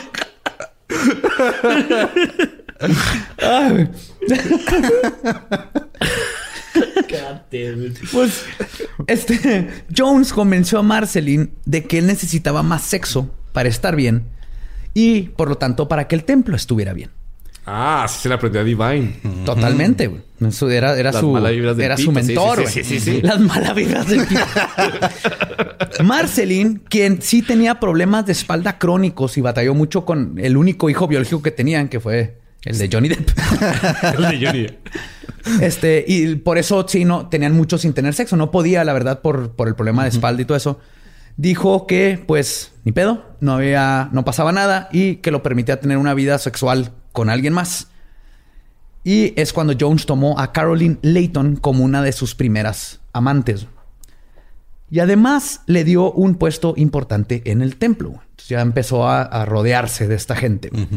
Como buen líder de culto, se elevó a él mismo a ahora ser la manifestación física y reencarnada de Buda y otros grandes hombres de, que pelearon por la igualdad y la justicia. Porque así funciona la reencarnación. De repente, ah, güey, soy, soy mitad Buda, tres cuartos Martin Luther King, un octavo Jesucristo. Y mi tres Gandhi. ¿Qué más quieren, pendejos? Y de igual manera comenzó a tener el poder de reconocer las grandes personalidades del pasado que ahora habían reencarnado en sus confidentes más cercanos. Entonces ya empezó así con su ah, gente de cerca. Ah, tú eres, tú eres pinche Alejandro Magno, güey. No mames, sí, bien cabrón, güey. Y así. En 1965, el momento que Jones estuvo esperando pacientemente llegó. El reverendo Major Jealous Divine falleció. Preste. Jim se contactó y con... se reencarnó en un mono araña, güey. Jim, Spider Monkey Divine. Jim se contactó con Mother Divine. Y durante una cena fue a Nueva York y durante una cena con sus Ah, seguidores. Mother Divine 2, la buena, ¿verdad? Ajá, Mother Divine, la sí. buenota. Hot Mother Divine. Y durante una cena con sus seguidores, se la aplicó lindo y bonito, güey. Jim Jones se levantó a media cena y se autoproclamó la reencarnación de Divine, güey. No, pas- no mames. Burn, güey, pero está bien vergas porque te chingas esta morra. O sea, ella, esa morra no puede decir esto es pura pendejada porque entonces ella pierde su poder porque también lo digo es pendejada. Ahí sí, pinche, se la jugó bien vergas, güey. Sí, sí, sí, sí, sí, sí. sí. En- Y no- automáticamente la hizo su esposa acá. pues, no, esta morra se, se- se enojó, güey. Ah, ok, ok. Pero dice esto y le anuncia a sus seguidores que deberán irse al templo del pueblo para continuar con su misión, con la misión original de Divine. Mother Divine se proclamó en contra de la declaración y lo corrió de su casa. Pero el daño estaba hecho. Varias personas desertaron a los pocos días. Y luego el plan continuó. Jim instruyó a sus seguidores a mandar cartas a los miembros de Peace Mission, donde hablaban de los milagros que Jim Jones empezó a hacer gracias a que ya era Divine. Entre los milagros había detenido una tormenta en Canadá, regresó a 30 personas de la muerte y caminó en las aguas del Pacífico. Y para agregar insulto a la herida que le aplicó a Mother Divine, también corrió la voz de que la razón por la que ella no aceptaba la reencarnación era porque Jones se había negado a tener sexo con ella después de que Divine le rogó que lo hicieran. Wow. Sí. Peace Mission no fue la única congregación que terminó uniéndose a Jones, quien además, usando el pretexto de la inminente guerra nuclear, movía a su congregación a su gusto por todos Estados Unidos, consagrando su templo más grande en el valle de Ukiah y Redwood, en California. En este primer gran éxodo aprendió también una lección muy valiosa. Si alejas y aíslas a tus seguidores de sus familiares y amigos, no tienen a dónde ir, con quién hablar, a quién contarle los secretos del pueblo y es más difícil que deserten. Claro, porque no hay nadie que les diga, estás loco. Estás bien pendejo, güey. Que reencarnó quién con qué. Ah, exacto. Ajá. Así Tiene que una un de chango se- araña rasurado en traje. que- ¿What? sí, Y dice exactamente. que es su hijo. Ajá. Y aparte tu vida se Japonés. convierte nomás el pueblo. El pueblo, el, el templo. Claro, claro, claro. No tienes, no tienes contacto con el mundo. Es no, una no- especie no de pendejo. secuestro voluntario. Ajá. Claro. Si no sabes si están en un culto, Estás esa en- es la forma de saber. Sí. Si te, sea- si te separan de tus amigos y familiares, Ajá. estás en un culto. Sí, sí. O en una relación tóxica. Una relación tóxica. Que es lo mismo. O en ambos. que es lo mismo. Ajá. Es un culto de dos. Jim Jones ahora sí tenía casi todo lo que buscaba. Seguidores que le hacían caso ciegamente y lo trataban como un dios. Su dinero que conseguía haciéndolos que donaran mínimo el 30% de sus ingresos al templo. Esto incluía las estampas de ayuda para comida, ajá. absolutamente todo. 30% era el mínimo, pero la gente donaba 60 o 100%. Las estampas son las que te da el gobierno gringo. Para ¿no? poder comer el- Para Ajá. poder comer. Ajá. Sí. Para coger también todos tus Para cheques de... desempleada y así. Sí, eres- cheques de desempleado, cheques de deshabilitado, de todo, todo. Todos los cheques iban directo a la iglesia. Y además de que vendían merch, No, manches. sí, ¿neta? que era casi obligatorio comprar. Te A ver, vendían- a ver. te- Mira, nosotros tenemos gente que se la pasa siguiendo todo lo que dices, güey. Tenemos gente que nos dona de su dinero en Patreon. Vendemos mercancía. Pero pueden hablar con tu familia, Lolo. Pero más les vale que hablen bien del podcast. Sí. O no lo van a poder seguir escuchando. Miren, gente, eh, necesito un chango araña. Güey, te van a Me llegar urge. seis. Si viviera en estos tiempos bonitos, alguien llegaría a mi puerta a ofrecerme un chango araña, pero ya no vivimos en estos tiempos bonitos, así que necesito que, que nos apoyen para tener un chango araña güey, aquí en el aquí en el seto, que nos traiga las cervezas. Sí. Aparte, nosotros no les Se va a prohibimos- llamar Monty. No les prohibimos que hagan otros podcasts. No, al contrario, siempre decimos que escuchen más. Sí, escuchen todo lo demás. Sí. Y, y mastúrbense. claro. Y tengan sexo con quien quieran cuando quieran. Ahí sí te días a la Siempre y cuando la otra persona diga que sí. Ok.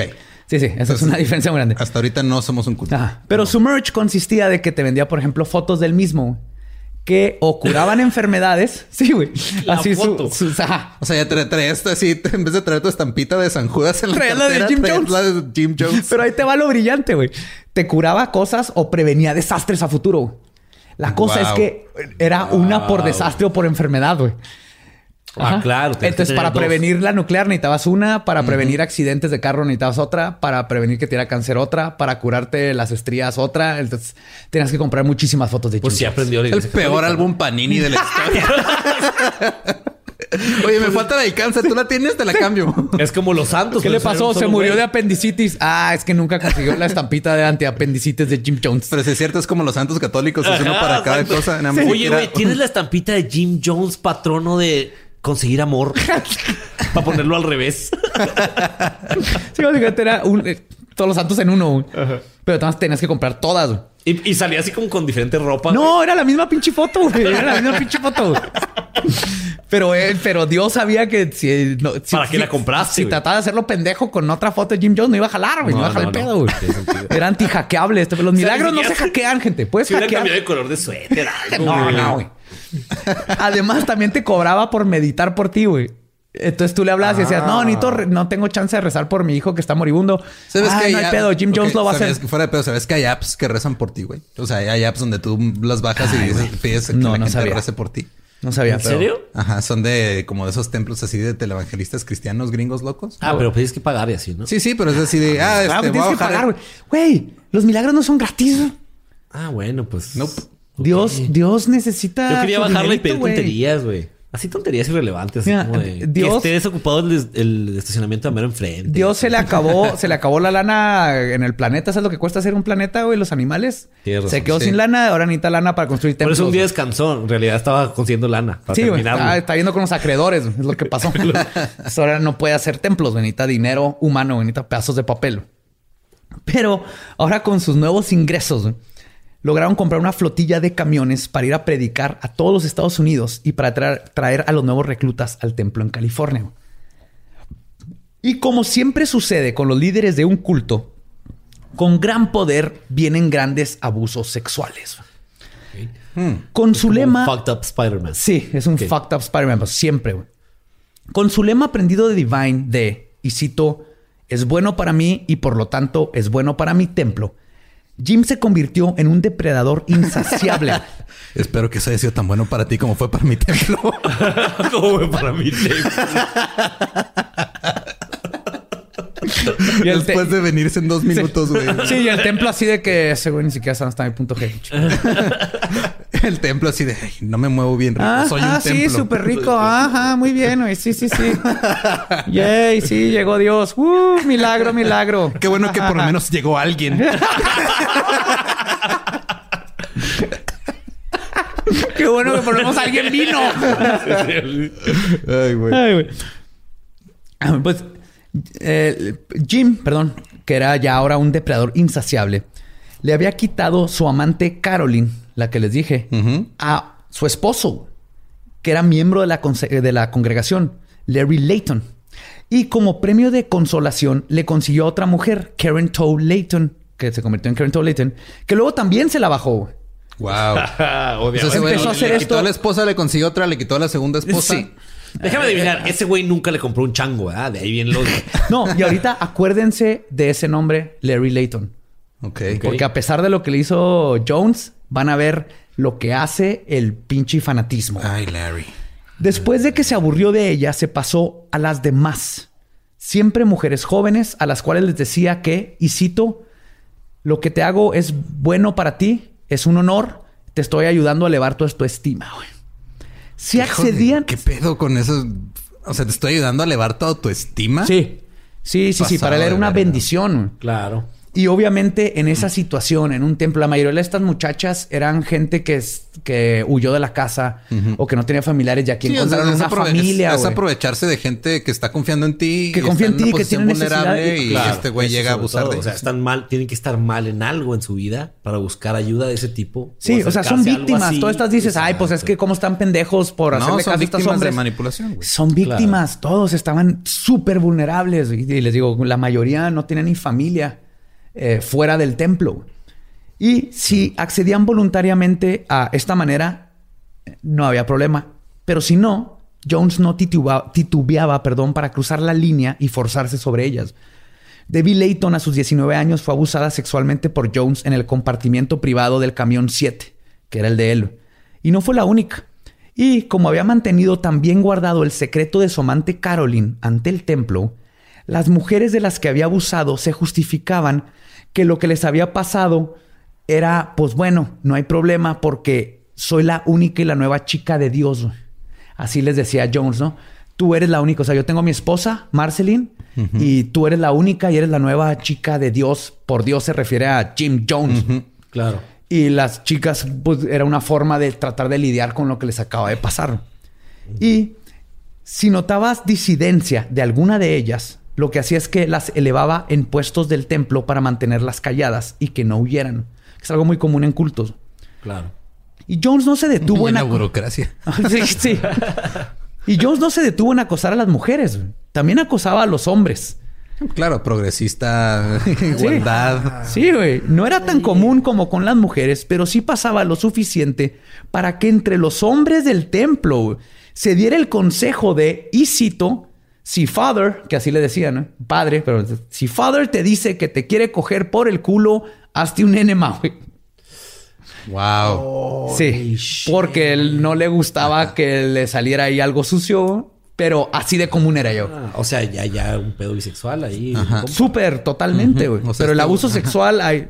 O sea, este güey era como un. Era incluyente en todo. Super fucked up Bernie Sanders, güey. ok. Sí, sí, no quiero meter a Bernie Sanders en esto, pero es, una analogía que podría funcionar. Pero. O sea, era progresista bien chingón en todo, pero al mismo tiempo. Era un hijo de la chingada culero. sí. Era un culero. hambriento de poder. o sea, más bien era la combinación entre Bernie Sanders y Trump. Sí. Ajá. Los dos juntos en una persona. Ya deja de politizar el Sí, sí, perdón, Jorge. Pues, pero Jones, okay, política gringa para que no. La jale, o sea, no le importaba de qué fuera el mono, nada más quería arañarlo, básicamente. Frase de Jim Jones. y Jones mantenía su bisexualidad escondida. Pero aunque varios hombres sabían de ello, muchísimos, casi todos, a los que sí eran gay les prohibía tener relaciones. Les decía que si querían tener sexo, que se fueran a un bar a San Francisco. Y así era la situación sexual. La gente no podía tener parejas ni sexo entre ellos al menos que Jones les diera permiso. O sea, si entrabas ya como pareja, no había problema. Que ir a Pero si adentro conocías a alguien, tenías que sexo, este, nomás porque sí, porque alguien te gustó, prohibido. Los abortos escondidas se convirtieron en algo común porque Jim Jones embarazó a un chingo de chavas y tenían que llevarlas a, a hacerles abortos. Y todo esto mientras que Jim Jones se estaba cogiendo a todo lo que se movía en el templo. Literalmente. Y como era de esperarse, los abusos de... pero es que me, imaginé. O sea, todo lo que has contado siempre me estoy imaginando que este güey tiene un asistente que es un mono araña. Sí, en su hombro, güey, todo el tiempo. me imaginé que está la chava ahí en un consultorio y llega el changuito así con una bata de médico y, pues cosas para remover el feto, ¿no? Ah, ok. De hecho, ya que para. Mi imaginación fue distinta a la mía, güey. Sí, Yo pensé que se había cogido al moño de araña, güey. No, no, la mía es de que el mono araña es el que realizaba los abortos. Porque tiene las manos más pequeñas, pues sí cabe, ¿no? Con un. No, ya, ya, ya, ya, ya. Pues. Como era de esperarse, los abusos de Jones crearon un ambiente tenso y hostil dentro de la congregación, propagando disidentes, disidentes perdón, al por mayor por lo que Jones comenzaría a tomar medidas más extremas para controlar a quienes él veía como traidores. Su plan de dominación espiritual, aunado con su creciente notoriedad dentro y fuera del templo, lo llevarían a eventualmente llevarse a todos a donde nadie podría molestarlo.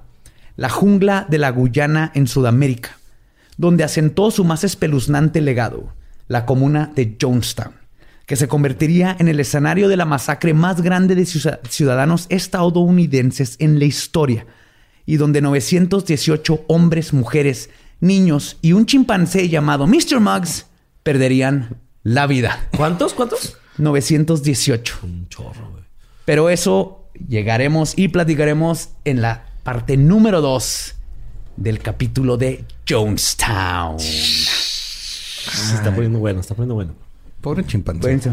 Ahora hay un chimpancé que se llama Mr. Max. Se había un chorro de simios y así, güey. Sí, por y algunos aparte animales. Sí, sí, sí. Hay bastantes animales.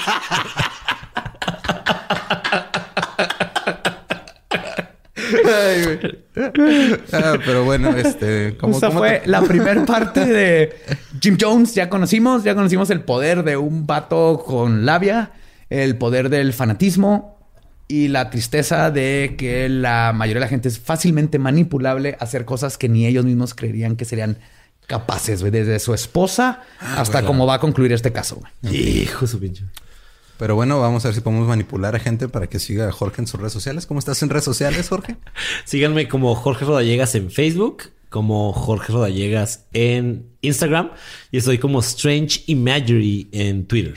Esas son mis redes sociales. El usuario mamador de Twitter. sí, sí, sí, Recuerden, a nosotros nos pueden encontrar en todos lados como arroba leyendas podcast, a mí como arroba ningún Eduardo. Yo estoy como Elba Diablo y les recordamos, estamos a como 900 personas de ser 100 Bueno, ahorita que lo estamos grabando, sí, ya. no sé cómo estemos, pero gracias a todos los que han estado corriendo la voz, queremos llegar a 100 mil legendarios en, YouTube. Lo vamos a lograr. Spotify ya llegamos. En Spotify, ya lo logramos porque ustedes son lo más chingón del mundo. Y, perdón, este, como siempre, Suscríbanse, eh, síganos en todas las redes. ¿Alguna otra cosa que quieras arreglar? Ah, arreglar. Yo quiero, yo quiero decir dos cosas nada más. Eh, los, a todos los que están en Juárez, los invito a Telón de Arena a ver la obra Revolución 3. Está este fin de semana. Justo acaba el día 15 de diciembre, pero se las recomiendo muchísimo. Vayan. Está Muy bien. dirigida por César Cabrera. Vayan, se van a divertir. Y también quiero mandarle un saludo muy grande a los fans de Leyendas Legendarias que están conmigo en algunos grupos de WhatsApp. Un saludo a todos. Ustedes saben sí, Jorge es nuestro espía oficial en los grupos de, Ajá, sí, de, WhatsApp. Oigo todo lo que dicen y eso. No soy espía, no soy espía, pero sí soy espía. saludos. Saludos. Pues ya con eso los dejamos. Nos escuchamos el próximo miércoles con la segunda parte del episodio de Jonestown para ver qué pasó con Jim Jones, sus seguidores y el chimpancé Mr. Muggs. Con esto concluimos el episodio que ha terminado. Podemos irnos a pistear. Esto fue Palabra de Belzebub.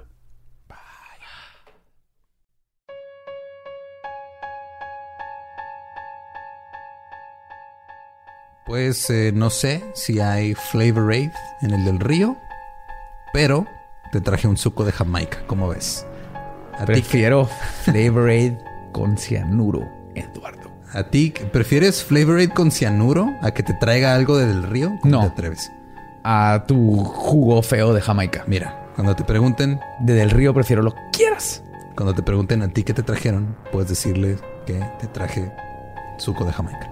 Suco de Jamaica. Y pues un saludo y muchas gracias a nuestro patrocinador del río. Oh, Por hacer felices estas fiestas decembrinas. Porque si ustedes van a una fiesta decembrina sin llegar a un del río, van a llegar secos, sobrios y sin ninguna manera de remediarlo. Entonces lleguen a un del río antes, por su bien. Por el bien de todos, por el bien de la fiesta. Piensen en los demás, no nomás en ustedes. Las fiestas decembrinas son para compartir. Entonces ustedes lleguen al del río. Para crear nuevas amistades. Compren cosas y digan, mira lo que te traje. Rectificar las antiguas. Crear nuevos lazos y nuevas relaciones sexuales. Amén. Entonces vamos a pasar de... vamos a pasar de... Fuimos al río, te trajimos algo, a vamos a saludarlos a todos. Sí, porque los amamos. Vienen los saludos. Los saludos, sí señor. Los que se quedaron escuchando hasta este punto, les di una cancioncita nueva. Los saludos.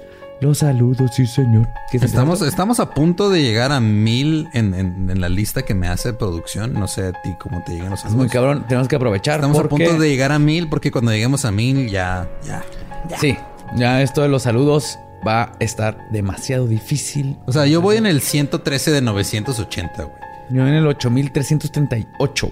Tú no sabes matemáticas. Pero tengo un número ahí apuntado en mi libreta, güey. Que se me olvidó, pero tengo las fotos aquí. No tienes un número. Ah. De seguro no tienes un número apuntado. Tienes algo escrito en mayúsculas y pensaste que son números romanos. Sí, creo que dice Bib. ok, un saludo para Gerardo O. Campos, para David Guzmán Piña, que este Jorge Rodallega soy de la Piña, pero vamos a saludar a David Guzmán Piña, a Grecia Molina y Juan Carlos Molina, a Lourdes Aguilar, a La Güera y su novio, a Dano Itego, Luis Enrique Holguín y su novia Cristal Herrera, Alejandro Lumbreras, Alberto Alamillo y su novia Carmen López, que es muy fan, pero a veces no puede dormir después de escuchar los temas. Muy bien, ese es el plan. Eso es normal, ¿no? Creo. Sí. Javo Ruiz, Diego de la Mora, Laura García y Gaby Valderas. Para Mayela Reyes, Alejandra Mata, Pau Alemán. Y para Ilse e Itzel. No pusieron apellidos, entonces cualquier Ilse o ya Itzel. saben quiénes son. Ilse e Itzel, eh, si sabes quiénes son, eres ustedes. Si, Si sabes quiénes son, eres usted. sí, no sabes. si no sabes quién eres tú, ¿Eres tú? eres tú. ¿Quieres saber quién es usted? Eres tú. Ay, güey. Todas las Ilses, ahí está el saludo. Muy bien. Yo tengo saludos para Samantha Merino, Rebe Dracus, el pinche Tan, Bele Valdés. Y luego me tengo que ir aquí de volada a mis screen caps, porque hay muchos que me mandaron así como que álbums. ¿Dónde está? Screenshots. Aquí está.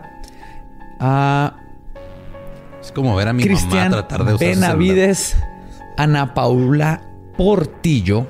Oh, yes, yes, yes. Ana Paula, felicidades. Ella es una amiga que conozco, ya le mandé saludos. Ah, ¿dónde está? Ah, a Shirley Alvarado Arias, hasta Costa Rica. Sorry, está el nombre todo pegado, por eso batallé. A el Black Nacho. Ah, que Black Nacho nos hizo una ilustración bien chingona. Ah, Muchas sí. Gracias. bien vergas. Y este está muy bonito porque dice que cada desayuno de los domingos escuchan leyendas legendarias. Entonces, este saludo va para Mariana, que aparte va a tener, va a cumplir tres años. Sí, el, viernes 10, 13 cumplen tres años de estar juntos con Alberto Gómez y ya les mandé su saludo porque los amo. Sí, es- es- es- está, con está con un hombre. Respeta al hombre. Es que estuvo, o sea, fue de ah, saludo a tal que. Es va a que estoy leyendo tres de screen caps, ajá. De, de, de estar Que no lo apunté ah, con a alguien. César Gutiérrez, a Baby Yoda de una vez porque estaba bien vergas el The Baby Child. Yoda, The Child, The Wee Yoda y a Diana Luce. Muchas, muchas gracias por escucharnos. Los amamos, los queremos y los escuchamos en el episodio número 2 de Jonestown en Leyendas Legendarias. Bye. Shababao.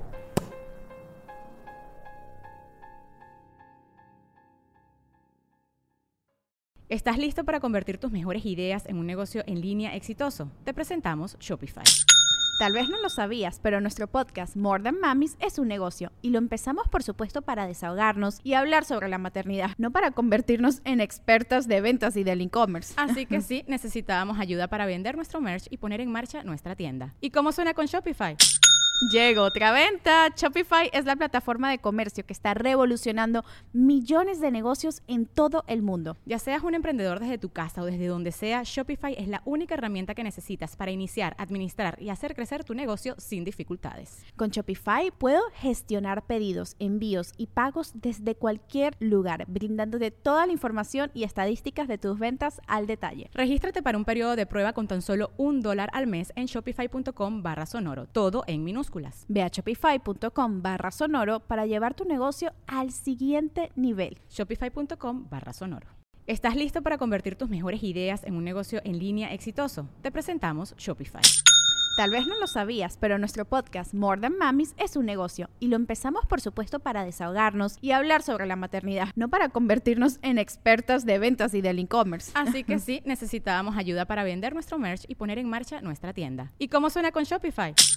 Llega otra venta. Shopify es la plataforma de comercio que está revolucionando millones de negocios en todo el mundo. Ya seas un emprendedor desde tu casa o desde donde sea, Shopify es la única herramienta que necesitas para iniciar, administrar y hacer crecer tu negocio sin dificultades. Con Shopify puedo gestionar pedidos, envíos y pagos desde cualquier lugar, brindándote toda la información y estadísticas de tus ventas al detalle. Regístrate para un periodo de prueba con tan solo un dólar al mes en shopify.com barra sonoro, todo en Ve a shopify.com barra sonoro para llevar tu negocio al siguiente nivel. Shopify.com barra sonoro.